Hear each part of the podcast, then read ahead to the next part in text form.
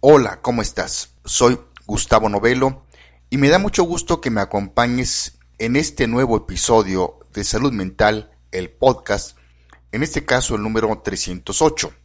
Y te saludo desde el piso 28 del World Trade Center, en el centro de la noticia de Psicología al Día, desde mi hermosa y muy querida Ciudad de México.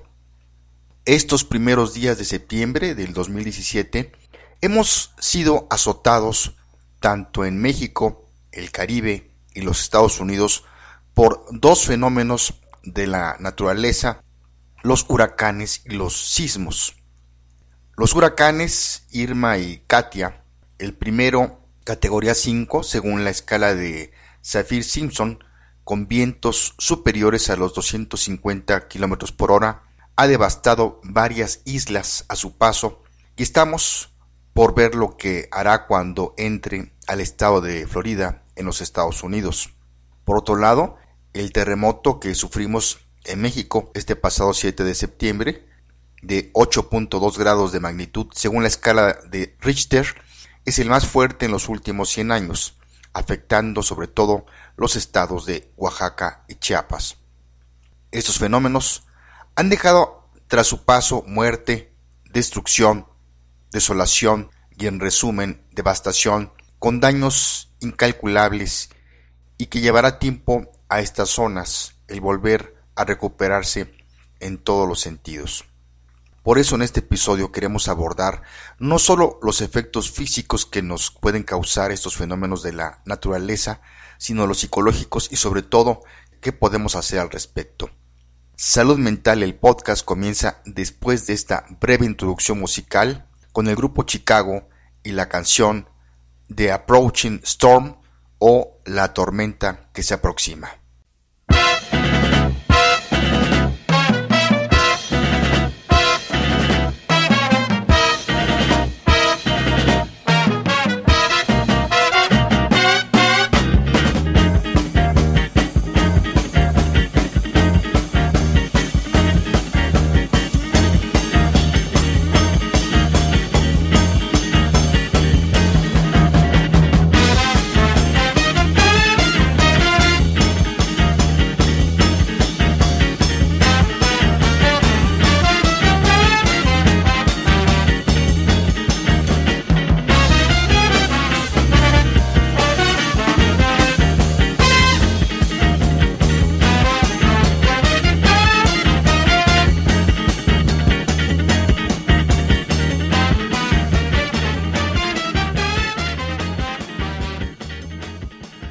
A través de la historia, los seres humanos hemos enfrentado los fenómenos naturales de diferente manera.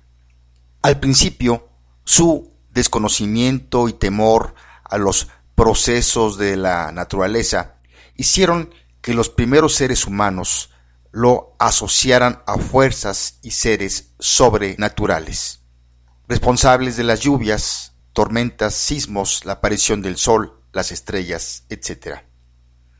Por su particular concepción del mundo, los pueblos primitivos veían en todo lo que le rodeaba los efectos de las fuerzas mágicas o de los espíritus.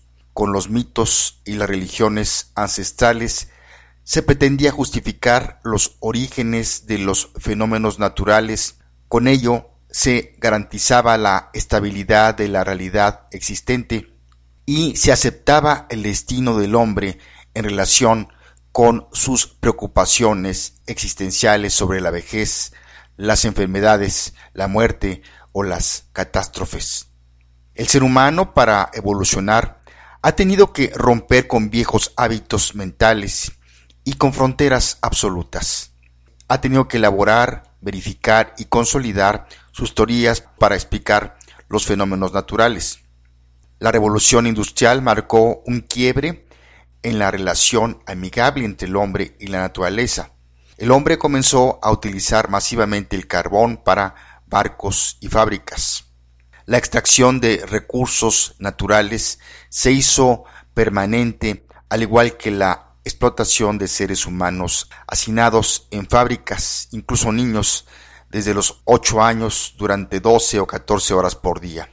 En pos del progreso industrial y del auge del sistema económico capitalista, liderado por una burguesía que había sido rechazada y perseguida en el pasado por monarcas y feudales. El hombre comenzó a sentirse Dios y dueño de lo que le rodeaba, y el materialismo económico se convirtió en una forma de vida con el fin de sustentar el sistema.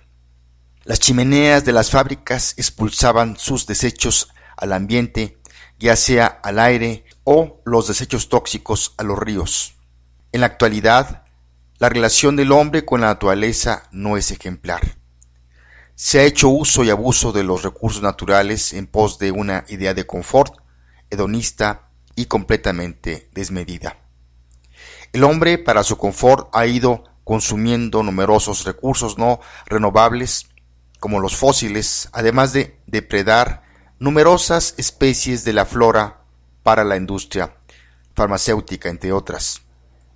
La concientización sobre este uso y abuso de los recursos naturales ya está globalizada y numerosos gobiernos han fomentado leyes para el cuidado del medio ambiente. El llamado calentamiento global o cambio climático nos dice que ha habido un aumento global de las temperaturas de la atmósfera y océanos de la Tierra y este aumento es continuo hacia el futuro. Nadie pone en duda el aumento de la temperatura global, lo que todavía genera controversia es la fuente y razón de este aumento de la temperatura.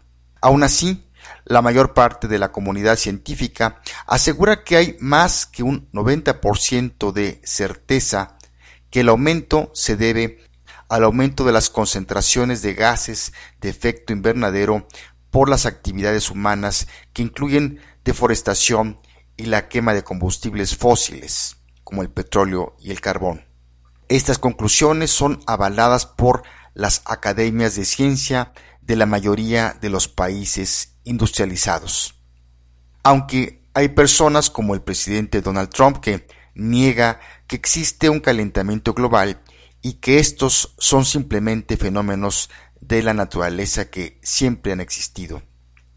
El cambio climático se ha constituido en una de las principales amenazas para el equilibrio de la naturaleza y esto significa en concreto que lo que está en juego es algo tan vital como la biodiversidad y el mantenimiento de los ecosistemas. El cambio climático para muchos estudiosos es la causa de que los fenómenos naturales sean cada vez más violentos, algo así como que la naturaleza se estuviera vengando de nosotros o nos estuviera castigando. Pero ahora bien, ¿qué provoca en nosotros los fenómenos naturales como los huracanes y los sismos? Durante un sismo o un huracán, algunas personas pueden experimentar un temor extremo que deriva en una crisis nerviosa. En este estado, los individuos pueden llegar a perder el control de sí mismos, porque pierden lo que se llama el principio de realidad y entran en un estado de psicosis que no pueden controlar. Los síntomas que se presentan durante la crisis nerviosa son taquicardia, hiperventilación, sudoración en las manos. Esto es muy peligroso porque una persona nerviosa se puede accidentar o puede causar accidentes. Hay quienes son más propensos que otros a experimentar crisis nerviosas. Hay quienes vivieron terremotos o huracanes en el pasado y asocian lo que pasó, lo reviven y pueden llorar sin control, salir corriendo o gritar. Pero ahora bien, ante estas situaciones, ¿qué podemos hacer? Es importante que las personas que sepan guardar la calma durante un sismo o un huracán puedan trasladar su serenidad a aquellos que son nerviosos o ansiosos. Las personas adultas deben brindar seguridad a los más pequeños para no perder la calma ante un sismo o un huracán. Pensar de forma positiva es lo adecuado para actuar en caso de estos fenómenos. Para hacerlo es necesaria la prevención. El trabajo de prevención ante un eventual sismo o huracán empieza por la familia, saber cuál es el rol de cada uno y organizar un plan de acción. Recuerda tener preparada una mochila de emergencia con un botiquín a la mano los teléfonos de emergencia, así como guardar en bolsas de plástico tus documentos de identidad. Hay que identificar en lo posible a las personas que son nerviosas o ansiosas o que no sepan cómo actuar ante un sismo o huracán. La idea es brindarles el apoyo necesario para tranquilizarlos y orientarlos.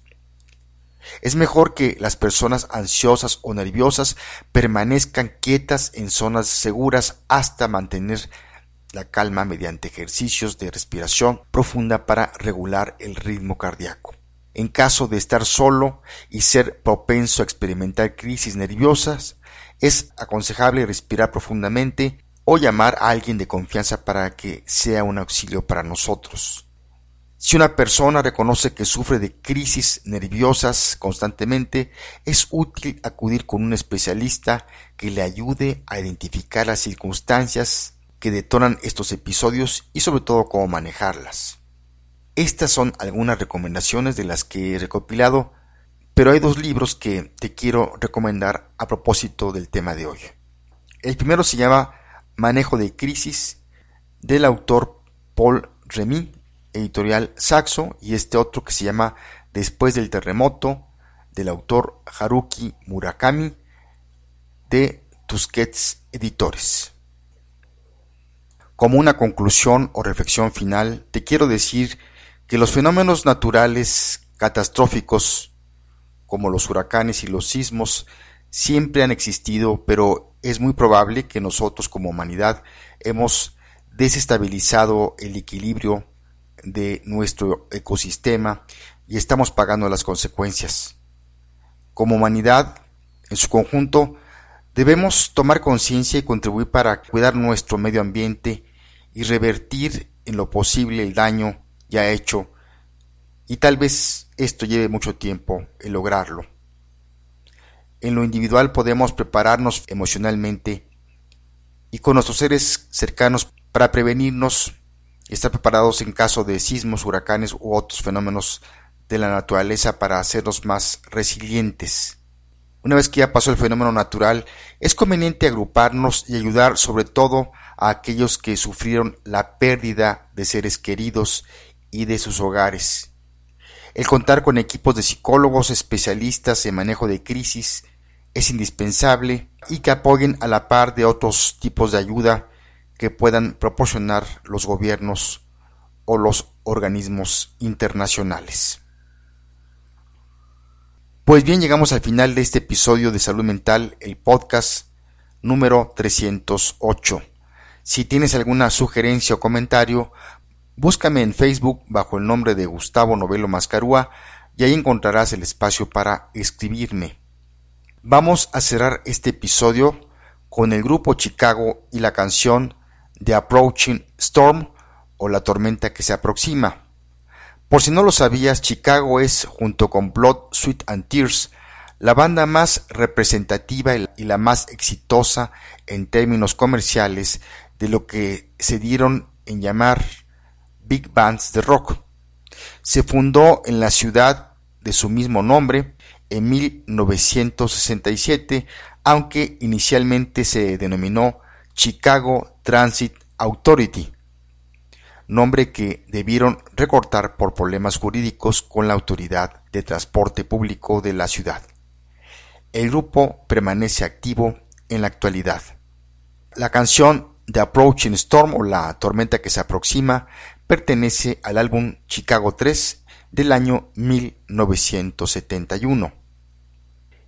Y mi querida amiga y mi querido amigo, escogí esta canción pues creo que si bien no podemos predecir con mucho tiempo de antelación cuando habrá un huracán y menos aún un terremoto, sí podemos estar preparados psicológicamente y esto nos puede permitir afrontar con éxito estos fenómenos y salir adelante y recordar que después de la tormenta viene la calma.